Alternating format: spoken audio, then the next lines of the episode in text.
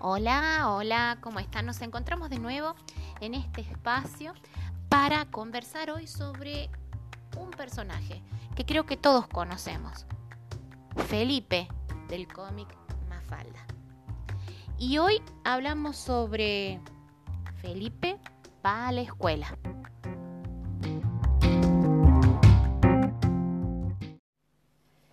Y dirán, ¿por qué Felipe? ¿Por qué no tomamos otro personaje?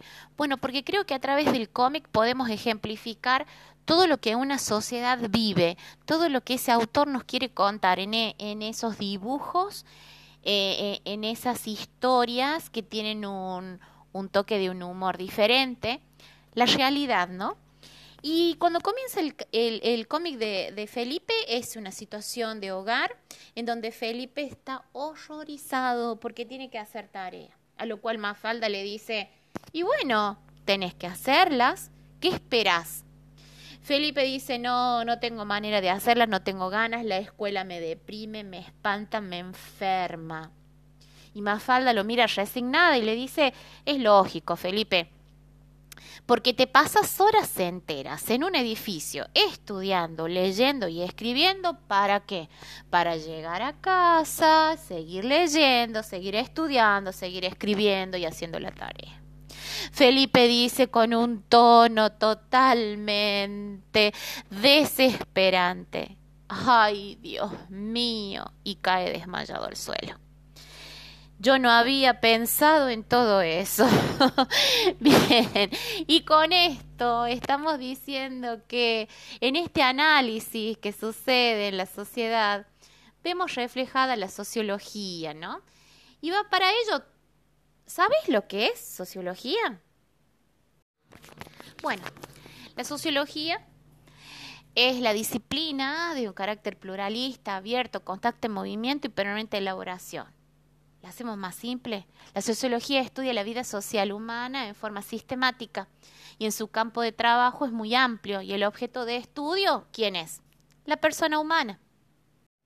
Bien, y ahora si te pregunto, ¿sociología de la educación? ¿Alguna idea? ¿Alguna asociación? Bueno, te cuento. La sociología de la educación es una perspectiva para el análisis del fenómeno educativo que utiliza los conceptos, las metodologías, las teorías de la sociología para entender la educación en su dimensión social. Retomando lo que le pasaba al pobre Felipe y haciendo un raconto como para que queden más claro de lo que estamos hablando. Cuando decimos no hay postulados universales sino construcciones históricas y sociales, ¿qué será? Bueno, esto quiere decir que cuando nacen las personas no eligen una particular forma de vida, sino que se insertan en una sociedad determinada que las inducen a aceptar un modelo de comportamiento y que controla aspectos cruciales de una existencia cotidiana, el deber ser. Se transmite institucionalmente en la vida social. En la sociedad contemporánea el mapa cultural es muy complejo. Las identidades políticas, étnicas, religiosas, sexuales se multiplican y se transforman. Pero cuando el mundo se transforma empieza a quebrarse un pacto entre el mundo y los sujetos, se pierde la sensación de seguridad que se tiene ante lo cotidiano y lo conocido. Y acá tenemos que plantear una diferencia entre realidad social y prácticas sociales. Muy bien. Las prácticas sociales son las distintas actividades que llevan a cabo de manera cotidiana, constante y repentina dentro de una comunidad determinada.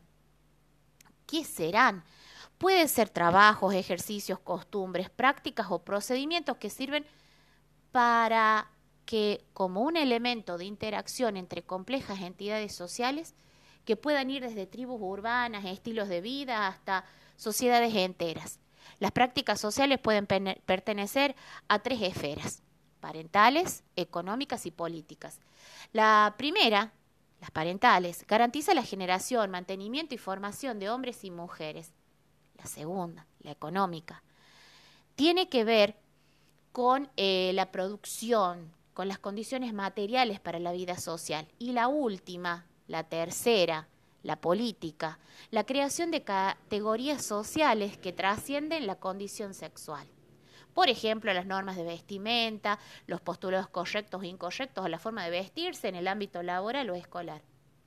La realidad social está constituida y cambiada por diversos elementos, como son las propias personas que forman parte de la misma, las comunidades, las instituciones, los sistemas de comunicación existentes, las motivaciones de cada uno de sus individuos, los controles que están establecidos socialmente, las normas y los roles. Ejemplos, la inserción laboral de la mujer en ámbitos de trabajo que eran netamente masculinos. La diversidad en la forma de las familias, el crecimiento exponencial de los medios de comunicación digital. Bien, hasta acá estamos mucho más claros. Con la actitud que tuvo Mafalda, al hacerlo repensar a Felipe realmente y poniéndola a ella entre la controversia de decir, tenés razón Felipe, no se termina más esta situación de los deberes y los deberes, nos lleva a pensar algo más que se dijo de la, de la sociología, la ciencia de la crisis.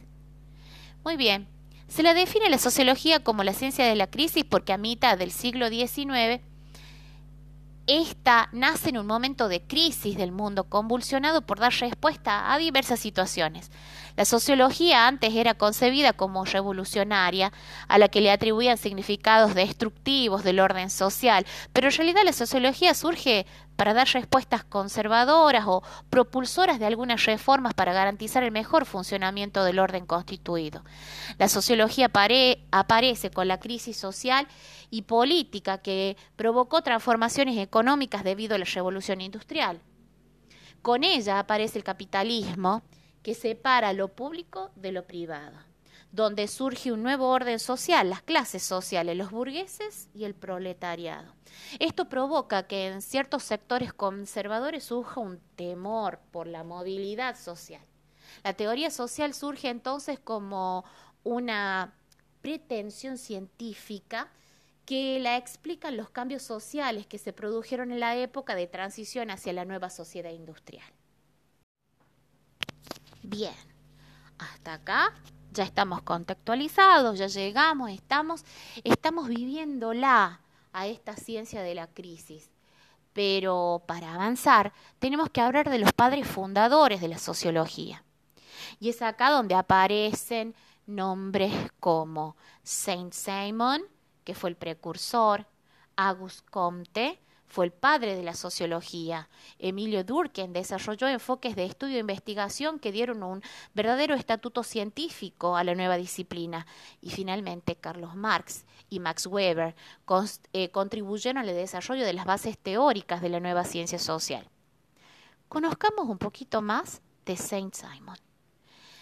Nació en 1760, murió en 1825 eh, tenía un espíritu de empresa en el nuevo sistema de producción industrial, por este que fue generado por él, junto a su entusiasmo por el progreso y su fe por el protagonismo de las clases de los hombres productores, e impulsa y reflexiona sobre las implicaciones del orden productivo en el doble dimensión moral e institucional de la sociedad. Luego se suma a Augusto Comte, 1798-1857 vayamos viendo también esos años súper importantes, ¿no? Oficialmente fundador de la, de la sociología, concibe la sociedad como una total, eh, totalmente compuesta por tres dimensiones, el individuo, la familia y la sociedad. Muy bien, hasta acá ocupa el puesto más alto de la jerarquía de las ciencias. Se propone la tarea de adoptar la metodología de las ciencias naturales y adoptar el estudio del orden colectivo. En 1858 al 1917 se nos suma Durkheim. La sociedad, entidad del sui generis, la nueva generación, la nueva era, es el más poderoso conjunto de fuerzas físicas y morales que nos ofrece la naturaleza, dice, dispone de sus propios resortes de funcionamiento y ejerce sobre el individuo un poder coactivo. La sociología se afana en el estudio de los hechos sociales, obedeciendo a las reglas del método sociológico. 1818 a 1883 aparece, se nos suma Carlos Marx es el ideólogo del conflicto, transforma la dialéctica idealista en dialéctica material. para aplicarla al análisis de las desigualdades humanas y hacer de la lucha de las clases el motor de la historia. La dimensión económica y productiva de las actividades sociales se elevan a la categoría de estructura dominante de la sociedad, de la cual se derivan el resto de los aspectos políticos, culturales, jurídicos, morales, estéticos, religiosos. También de la época contemporánea Max Weber, 1864-1920, fundador de la sociología comprensiva. Centra el objeto de la disciplina en el estudio de la acción social, entendida como la conducta humana que dotada de sentido se orienta y refiere a la conducta de otros, valiéndose del recurso metodológico del tipo ideal concibe el orden capitalista como modelo de acción social racional y analiza su naturaleza y atributos para la realidad específica occidental. Muy bien, hasta acá, padres fundadores. Muy bien, el positivismo de Augusto Comte. La ciencia le da toda una explicación, todo mediante el método científico. El hombre se explica los fenómenos de un entorno mediante seres sobrenaturales. Según Conte, la humanidad pasa por tres fases o etapas de conocimiento, cada una de ellas superior a la anterior, que son el conocimiento teológico, metafísico y el científico. Las formas de lo teológico y metafísico se ven superadas por el conocimiento científico, por lo que una vez alcanzado este, no tiene sentido ni justificación mantener los anteriores eh, tal cual eran concebidos. Emily Durkheim fundador del análisis estructural y funcional. La sociedad se observa como un todo, como un sistema en el cual sus partes interactúan y están relacionadas entre sí, compuestas por subgrupos que ejercen una influencia definitiva en los cambios o alteraciones de la estructura total. Sociedad igual a todo, igual a sistema. Teoría funcionalista de Durkheim. La teoría funcionalista se basa en la teoría de los sistemas. Establece que la sociedad se organiza como un sistema social que debe resolver cuatro imperativos fundamentales para subsistir. ¿Cuáles son? Adaptación al ambiente, conservación del modelo y control de tensiones, integración mediante las diferentes clases sociales, de acuerdo al rol que asumen los subsistemas para resolver estos problemas fundamentales, actuarán como funcionales o disfuncionales. Max Weber, ¿qué decía sobre lo, sobre lo que estamos tratando? Teoría de la acción social y preocupación ética no puede explicar una ley general o universal en el análisis sociológico si no se parte de la sociedad como una realidad histórica. Eh, introdujo la dimensión subjetiva de los actores sociales, sus instituciones y motivaciones para actuar en relación a los otros. Tipos ideales de acción tradicional, afectiva, racional con arreglos afines, eh, racional con arreglos a valores. Karl Marx. Ofreció una mirada abarcadora, trasciende los campos del conocimiento. Su postura ha sido bautizada como marxismo y se lo considera tan importante como polémico. El hombre produce su existencia y para eso establece relaciones de producciones independientes de su voluntad, clases sociales. En sus conflictos está el motor del cambio social. Toda historia hasta el presente es la historia de la lucha de clases, dice el capitalismo. Producción en masa, clase dominante, dueña de los medios de producción que hace lo posible, la clase trabajadora, dueña de la fuerza de trabajo, el trabajo, enajenación o alienación para el trabajador. Esta es la postura marxista. A lo largo de este, de este recorrido, Hemos tenido en cuenta la sociología, la sociología de la educación, la estamos explicando a través de este cómic de Felipe que no quiere ir a la escuela, ¿sí? Entonces, decimos que la sociología de la educación se caracteriza entonces por ser una ciencia de la educación, eh, también es, un, eh, eh, es decir, una disciplina explicativa, descriptiva, esencialmente frente a otras que pretenden o tienen que eh, tienen por objeto principal intervenir en el proceso de la educación. Y con ello vemos los objetivos, ¿sí? Adquirir una visión de todos los temas relacionados con esta disciplina, facilitarle al alumno un análisis de las dimensiones sociales de la educación, comprensión de las relaciones entre educación y sociedad, familiarizar al alumno con el método sociológico, conocimiento de los procesos sociales que desarrollan dentro del aula, formación de una actitud crítica ante las influencias sociales de la educación. Eh, entonces decimos que las sociedades contemporáneas marcadas por una acelerada transformación de los patrones culturales y profundas desigualdades en las condiciones de vida, generando fenómenos sociales muy complejos que requieren de esfuerzos intelectuales que avancen en una comprensión y la formación de alternativas orientadas a su atención. La idea, el interés sociológico por la educación reside en las características como instituciones que constituyen identidades y posiciones sociales que condicionan la forma en que los individuos viven en la sociedad. Eh, también retomando con el caso de nuestro querido Felipe, notamos ahí la realidad que lo circunda, ¿sí?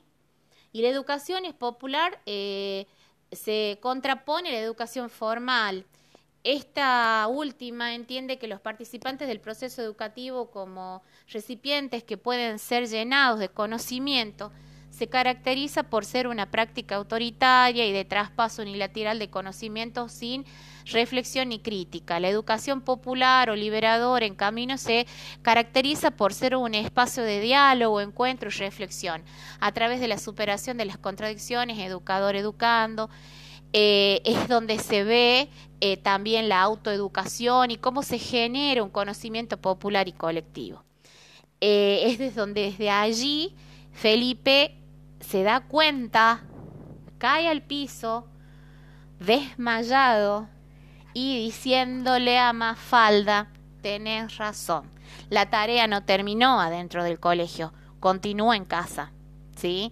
Bueno, espero que les haya gustado el podcast de esta semana y nos vemos en la próxima.